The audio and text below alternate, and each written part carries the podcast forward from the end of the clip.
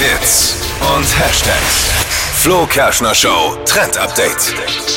Eine Trennung bedeutet ja oft Zeit für neue Haare. Habe ich jetzt schon öfter bei Freundinnen von mir mitbekommen, die nach einer Trennung einfach so ein komplettes Umstyling hingelegt haben. Und eine der Trennungen des Jahres war ja jetzt erst vor kurzem Traumpaar Camillo Cabello und Shawn Mendes aus die Maus mit den beiden.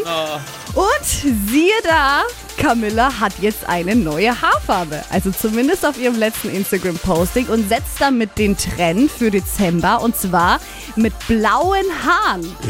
Mhm, die hatte ja vorher eigentlich so braun, also richtig dunkle Haare und jetzt sind das so weiß-blaue Haare.